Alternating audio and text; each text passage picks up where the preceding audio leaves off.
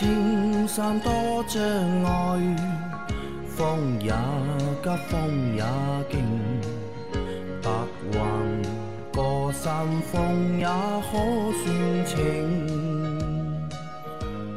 莫说水中多变幻，水也养车修车乐趣多，开车用车没烦恼。大家好，欢迎收听老秦汽修杂谈，是老秦。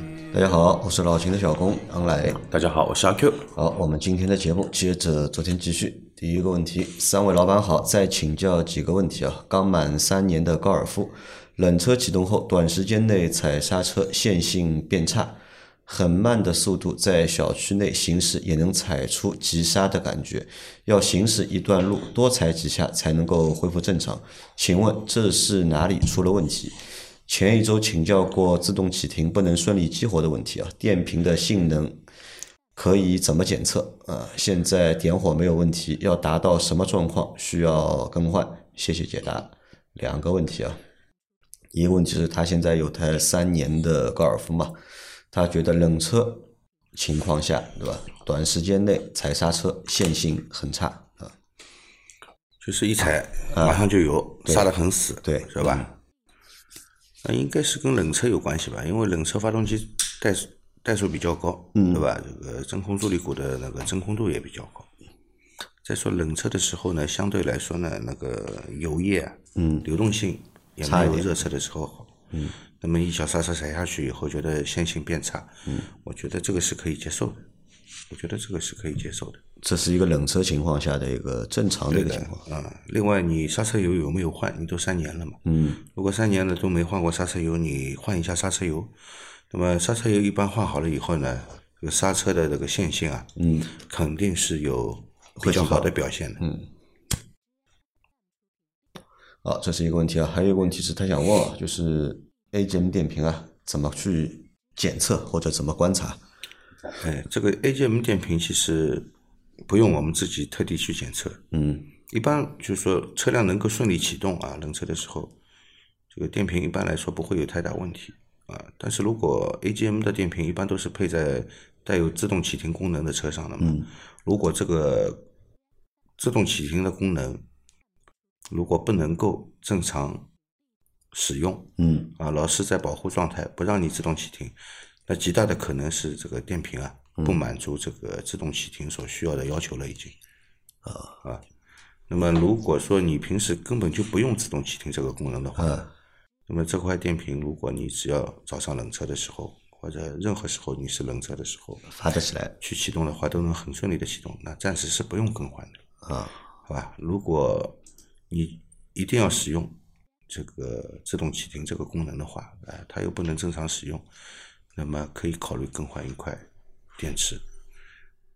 好的啊。再下一条，三位老板好。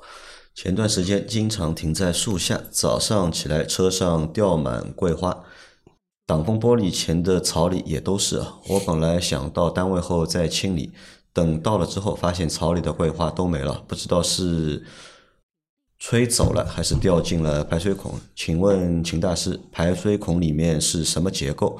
这样会不会被桂花堵住？另外再问一个问题，我的车子比较阳春，内饰板都是塑料。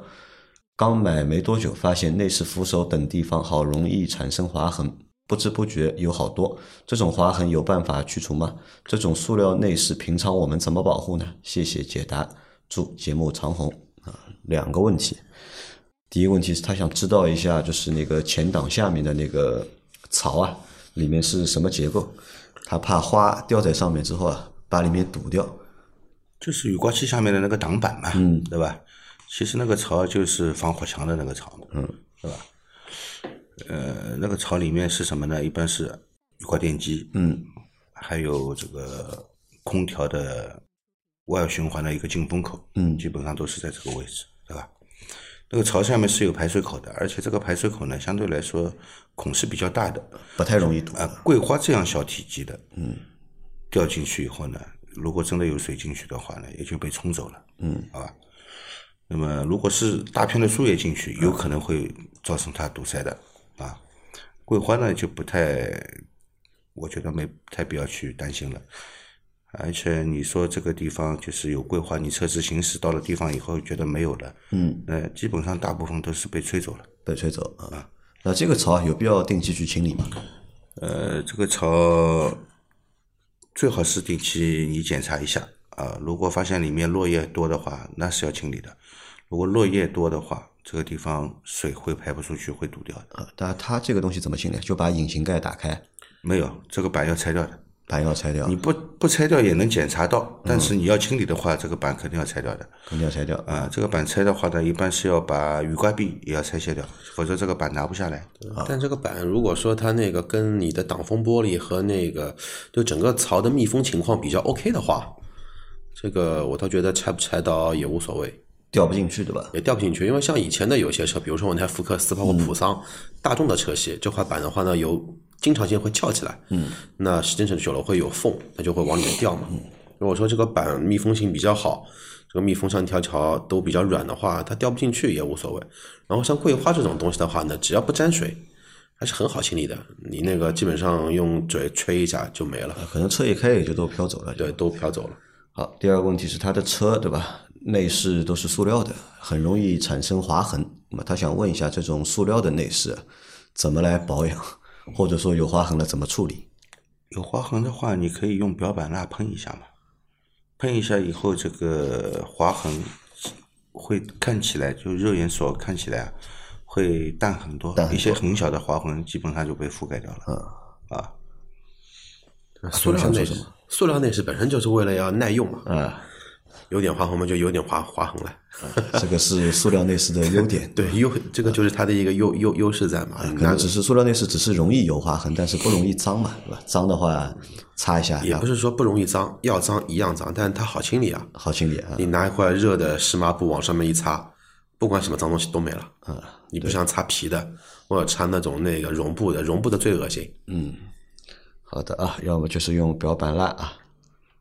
再下一条，一台零五年的日产风度跑了四十四万公里啊，刚做完保养，更换了火花塞、点火线圈，冷车出现突突突的声音，怠速不稳定，又要熄火的趋势，挂倒档没走几米就熄火了，请秦师傅解答，谢谢。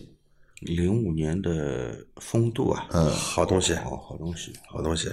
你这台风度是三点零的还是二点零的？但是不管三点零、二点零都是六缸，这个对，它挺有意思的一个东西也是六缸。四十四万公里啊，跑了四十四万公里了啊，的确公里数非常长啊。刚做完保养，更换了火花塞和点火线圈啊。冷车出现突突突的声音，冷车出现突突突的声音嘛，肯定是冷车缺火呀，嗯，肯定是冷车缺火呀，对吧？那你钢线换了没有啊？这个车是有钢线的，光换点火线圈还没用，对吧？对。你这个点火线圈，你现在还能买到原厂的，嗯就可能是钢线的问题，对，因为它这个点火线圈是连着钢线的，到每个缸里面去，对的，是吧？对的。那你还要检查钢线，钢线也要检查，对的，钢线你要检查一下的。挂倒档，对吧？没走几米就熄火了啊！我想一下，这个车有没有风电盘啊？我想一下，我帮老秦看一下啊。这个车有没有风电盘？如果有风电盘的话，那风电盘盖或者分火头有问题也会这样。分电盘是什么东西？风电盘，没的，分分电盘没的，它应该也是一个电子点火。分电盘就是什么呢？分电盘就是我学汽修那个时候呢，有个东西叫白金触 点，嗯，就是白金是白金，风电盘是风电盘，不一样的。分电盘在白金触点在分电盘里面呀。呃，不一样，不一样，不不不是这样说的。白金是负责这个点火用的，对的对的。分电盘是负盘就是责把火送到哪一个缸去对的。，那个就是什么呢？你要它是类似于像一个钟一样的，也就是像手表一样有指针的嘛。嗯。它指针转到一二三四五六，因为这车不是有六缸嘛。嗯。它有六个时间点，里面有一个指针，指针转转到哪哪里，它就把这个火给到哪一路的一个高压线，啊，让它去点一点火，这么一个东西，可以把它想象成一个陀螺，陀螺上面带了一个指针。那么一方面是钢线肯定有问题，导致这个点火不成功，对吧？嗯。还会有其他可能吗？这是个大风度啊，三点零的。嗯，还会有其他好东西可能吗？嗯，还有其他可能吗？除了钢线之外，呃，像冷车的时候有突突突的话，多数是钢线引起的，啊，如果热车是正常，嗯，冷车是这样，就是刚线引起的，多数是刚就是点线引火引起的，起对，多数是刚线引起的，好吧？因为你换火花塞，你肯定要拔钢钢线的嘛，嗯有可能钢线在拔的时候受伤，也有可能。啊。好的，嗯而且是一辆四十四十万公里的老车了，好多配件都老化了都老化你不动还没问题，嗯，啊一动很多问题都会出来啊。再下一条，三位师傅好，我想问一下这个，听友好像是那个吧，也是开汽修店的吧？应该是 C 啊，好像是的啊，他也是开汽修店的，可能是在维修的过程中碰到的问题吧。三位师傅好，我想问一下关于车载逆变器的问题，这个东西对车的影响大吗？安装这个只是为了平时能够使用手机快充，别的大功率电器基本不用。还有就是安装逆变器以后，每次停车熄火，音乐会比不安装的时候延长两秒钟才关闭。那会不会点火的时候也在启动电器里了？长期对电瓶影响大不大？车载逆变器啊，这个东西对车会有影响吗？车载逆变器是吧？嗯车载逆变器，你只要车车辆是在启动的情况下使用，嗯，这个功率不超过这个负载要求的话，应该是没有什么大问题的。因为它这个一般插在点点烟器上的这个车载逆变器啊，它功率不会很大，功率也不会很大啊。就点烟器的保险丝一般也就是十个安，嗯最大的也就十五个安，对吧？这个功率也不会太大啊。那个如果你超过这个输出功率再使用的话呢，这个保险丝肯定会烧掉的，嗯，是吧？那他说装了之后，对吧？嗯，停车熄火，音乐会比不安装的时候延长两秒钟关闭啊，这个是什么道理？嗯，因为有的车一熄火的话，就所有电器都关掉了嘛，音响也不响了，就他说装了这个之后熄火会音乐那就是内部产生电容了嘛，电容电路内部产生电容嘛，它这点电要走完，走完，嗯啊，走完才会关闭嘛。啊，那个这个算好事还是坏事呢？有影响吗？我觉得应该是没什么影响。没有影响。对啊，好的。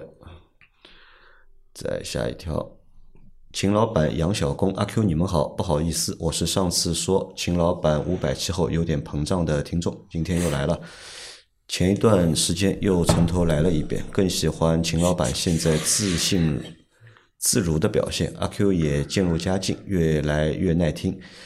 忘哪去了？阿 Q 说要征集雪佛兰开拓者的用车体验啊，正好我一个月前入手了一台纯燃油版的开拓者 RS，整体感觉相当可以，变速丝滑，方向精准，底盘无多余回正，干净利索，油耗也不多，我开绝对不会超过十个。第一箱八十升油，市区六百公里啊，户外了一次，纯山区穿越六十四公里。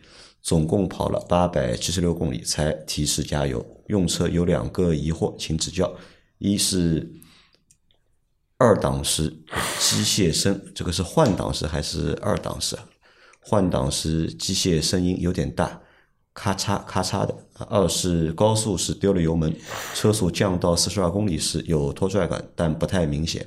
我开车是能感觉到，这是什么原因？正常吗？是不是速度降下来换低档位了？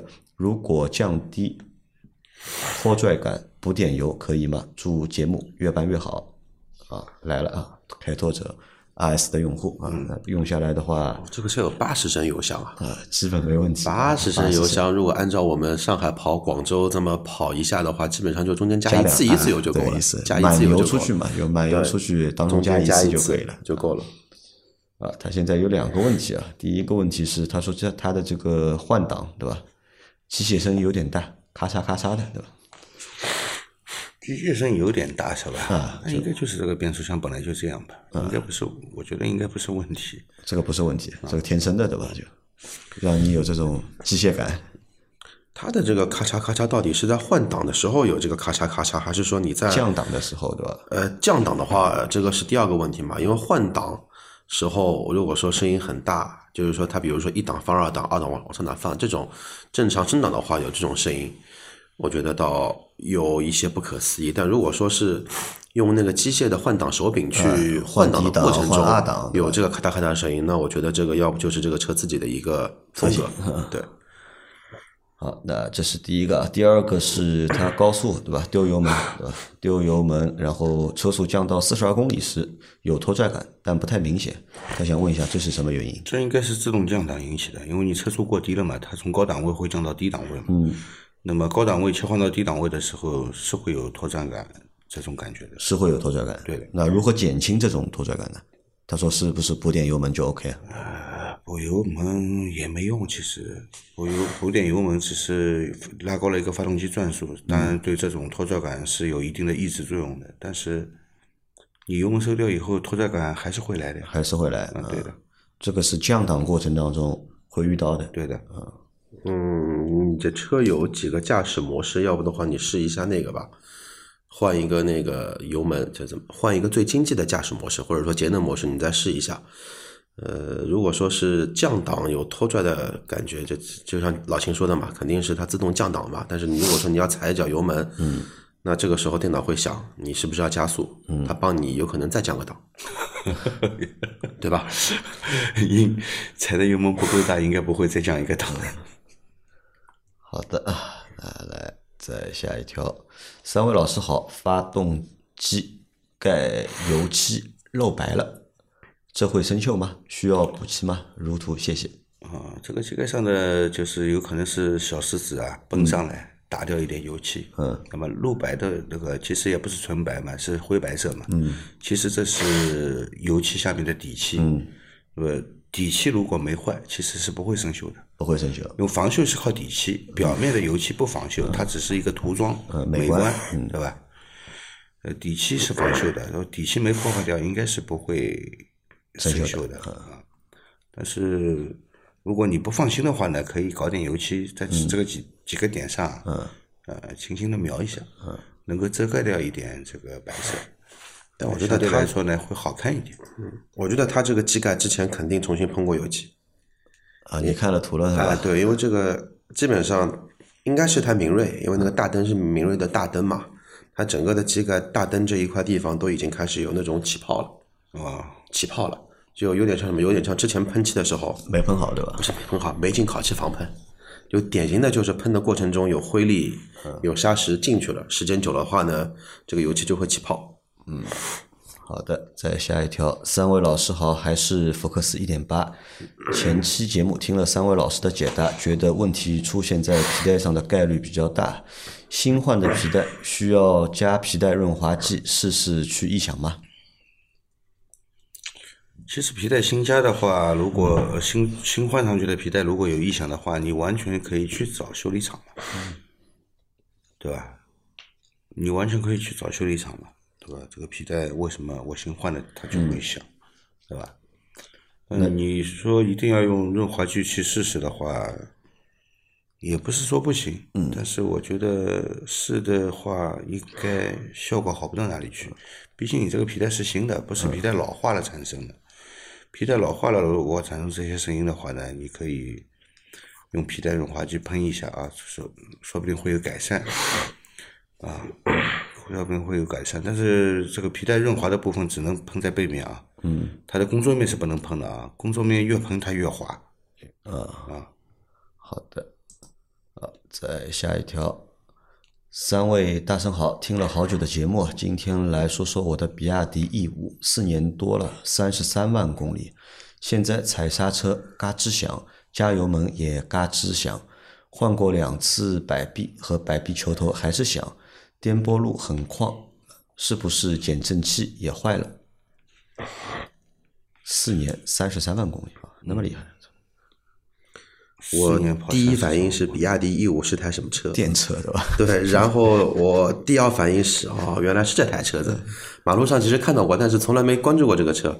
其实就是什么，比亚迪 F 三的那个油改电的一个版本，那到底是油车还是电车？电车纯电是电车，对。四年了，跑了三十三万公里啊！它现在是踩刹车嘎吱响，对吧？踩刹车嘎吱响是什么原因？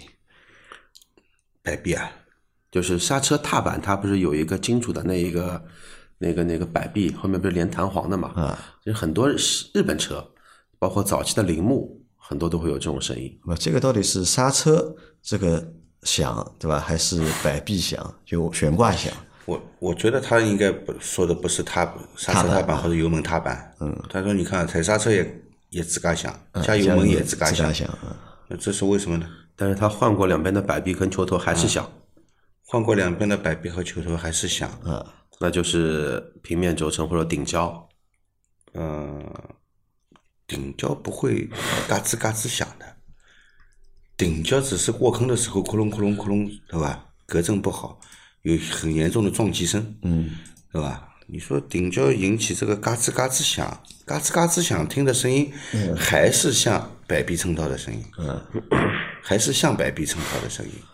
那你说摆臂换掉了，他还是响？我在想，你这个摆臂安装的时候啊，嗯，会不会没上紧？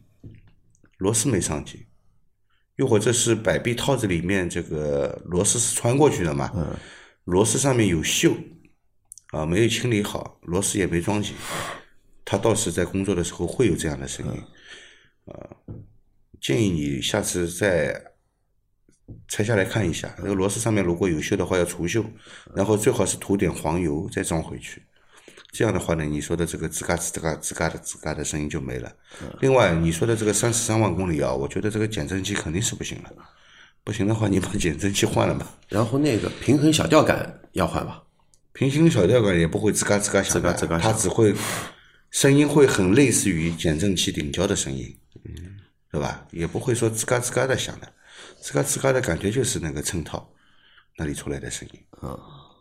那个四年三十三万公里，这个车应该是跑网约车的，应该呃，对，因为它这个车二零一八款出行版，啊，你知道这个车卖多少钱吗？多少钱？二十二万零六六十五块钱，那么贵啊？因为当年应该有补贴嘛。嗯啊，当当年应该有有补贴。那这个应该已经回本了，已经还有一点，你检查一下元宝梁衬套，元宝梁的衬套。对，元宝梁衬套也检查一下，也许是元宝梁衬套这里的问题。啊好的啊，那我们这期的问题啊也回答完毕了啊。那把上周的所有问题啊都回答完毕了。那大家有任何关于养车、用车、修车的问题啊，那可以留言在我们节目最新一期的下方，我们会在下周的节目里面一一给大家解答。